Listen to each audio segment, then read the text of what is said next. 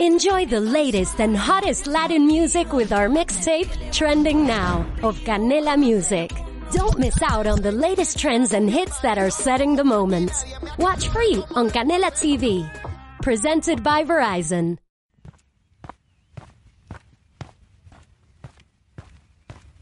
Domingo 17 de mayo de 2020. Como decía, en el Kilómetros de Valde, Día de las Letras Galegas, que de algún modo pretendo celebrar en ese Kilómetros de Valde. Mientras tanto, en este Kilómetros gratis, ya sabéis, como siempre, Juan Ortiz Jordel, de nuevo desde el Paseo del Burgo. Eh, muy tempranito, muy tempranito, es de noche todavía, aunque ya empieza a clarear por el este la luna se recorta en el cielo, un cielo azul. Estáis, está lloviendo por el resto de España. Sin embargo, por aquí, por Galicia, llevamos una semana que, la verdad, ya quisiera yo que fuese así siempre. Bueno, no, miento, que a mí la lluvia también me mola.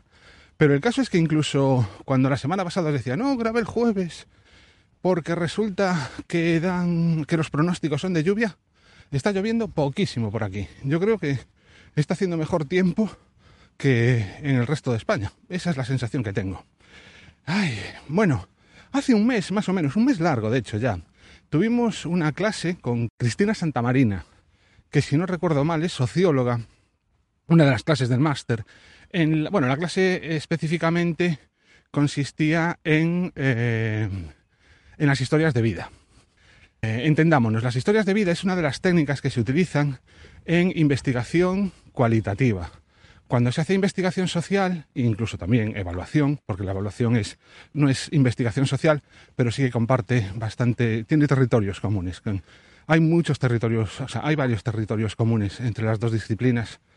Y uno de ellos es las técnicas cualitativas. Se diferencia de las cuantitativas en que las cuantitativas básicamente son estadísticas.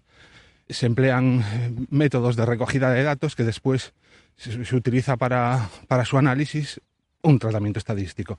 Sin embargo, en las técnicas cualitativas lo que se pretende es el, análisis de, una historia, bueno, de una historia, dicho así, muy, muy rápido y muy mal. Hay varias técnicas de, de investigación cualitativa, está la observación activa. Observación participativa, que no activa.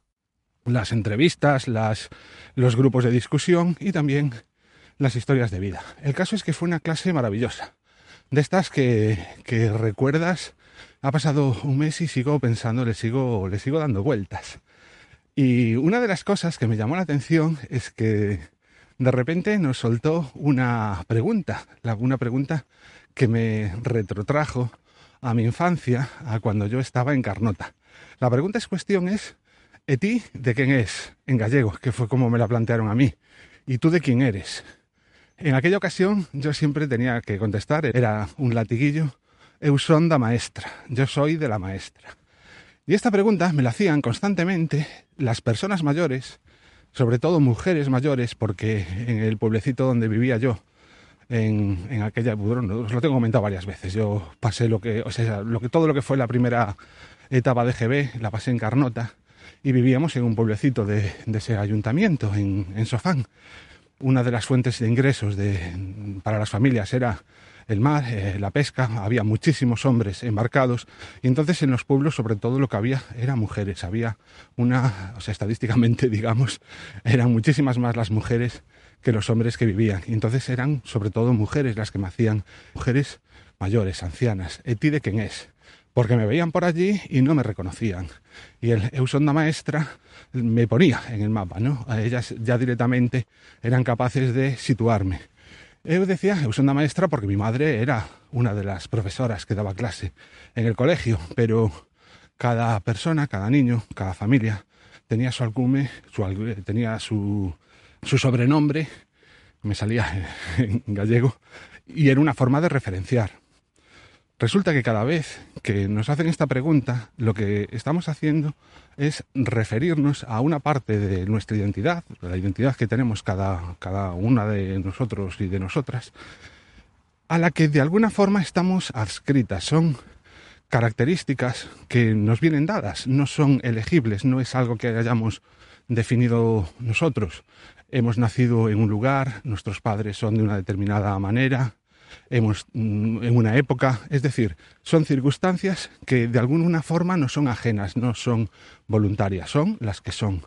Y quieras que no, van forjando también nuestra propia identidad. Esta pregunta yo creo que se sigue haciendo en todos los lados, pero sobre todo en los pueblos. Sin embargo, en las ciudades la gente es mucho más anónima. Resulta casi como hasta violento el intentar saber más de lo que cualquiera expone de sí mismo.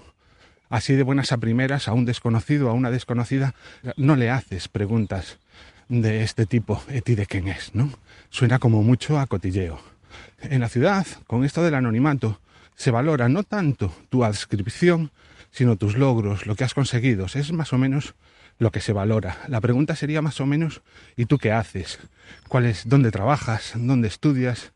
Em, ese tipo de logros. Por, casi por caricatura podríamos hablar del estudias o trabajas, ¿no? Cuando se quiere ligar. Fijaos la diferencia. Aquí ya no es ascripción, sino que estamos hablando casi de los méritos que tenemos, los logros. Pero hay una tercera forma identitaria con la que nos enfrentamos cada vez que, pues por ejemplo, queremos mm, escribir nuestra biografía en Twitter o por ahí, en cualquier otra red social, cada vez que tenemos que resumir o cada vez que tenemos que hacer un currículum, ¿no? Y son, tiene que ver con las aspiraciones que tenemos la, lo que deseamos, lo que nos mola, lo que nos mueve, lo que, aquello por lo que sentimos un determinado cariño especial. Yo qué sé, pues mm, yo ya no, pero antes era hacer, bueno, de hecho sigo siendo, yo sigo siendo del deporte, sigo siendo deportivista, aunque ya no me gusta el fútbol. Y quien dice eso, pues disfruto un montón con las películas de Star Wars. Y ya va un poquito más allá del hecho de, simplemente disfrutar de las películas, ¿no? sino que te identificas de alguna manera. Eh, somos podcasters, muchos de los que andamos por aquí, nos juntamos, aspiramos a, ese tipo de cosas. La pregunta, si la primera pregunta era ¿y tú de quién eres? Y la segunda, ¿y tú qué haces? Esta tercera sería el ¿y tú de qué vas? ¿Qué es lo que te mola? Bueno, pues estas tres formas de encarar lo que es la identidad de cada uno de nosotros y de nosotras muchas veces entran en conflicto. Conflictos no graves, yo que sé, a veces son cosas muy sencillas, como por ejemplo, como os decía antes, ¿qué es lo que pones en tu biografía? Estoy pensando en la mía, yo pongo que soy arquitecto, estoy respondiendo a la segunda de las preguntas y después un poco digo cuáles son los podcasts en los que trabajo y todo eso casi casi me estoy ciñendo esa segunda pregunta. ¿Y vosotros y vosotras? ¿A qué tipo de preguntas respondéis cada vez que os enfrentáis a vuestra propia identidad? Hasta aquí. El lunes que viene me tendréis de nuevo con un kilómetros gratis, grabado espero, otra vez, desde el Paseo del Burgo. Aún no amaneció, es una gozada, las cosas como son, caminar a estas horas. Me he cruzado exactamente con una bicicleta y dos personas. Qué maravilla de aislamiento voluntario el caminar estas horas. Venga. en fin, un abrazo, que me voy por las ramas. Chao, chao.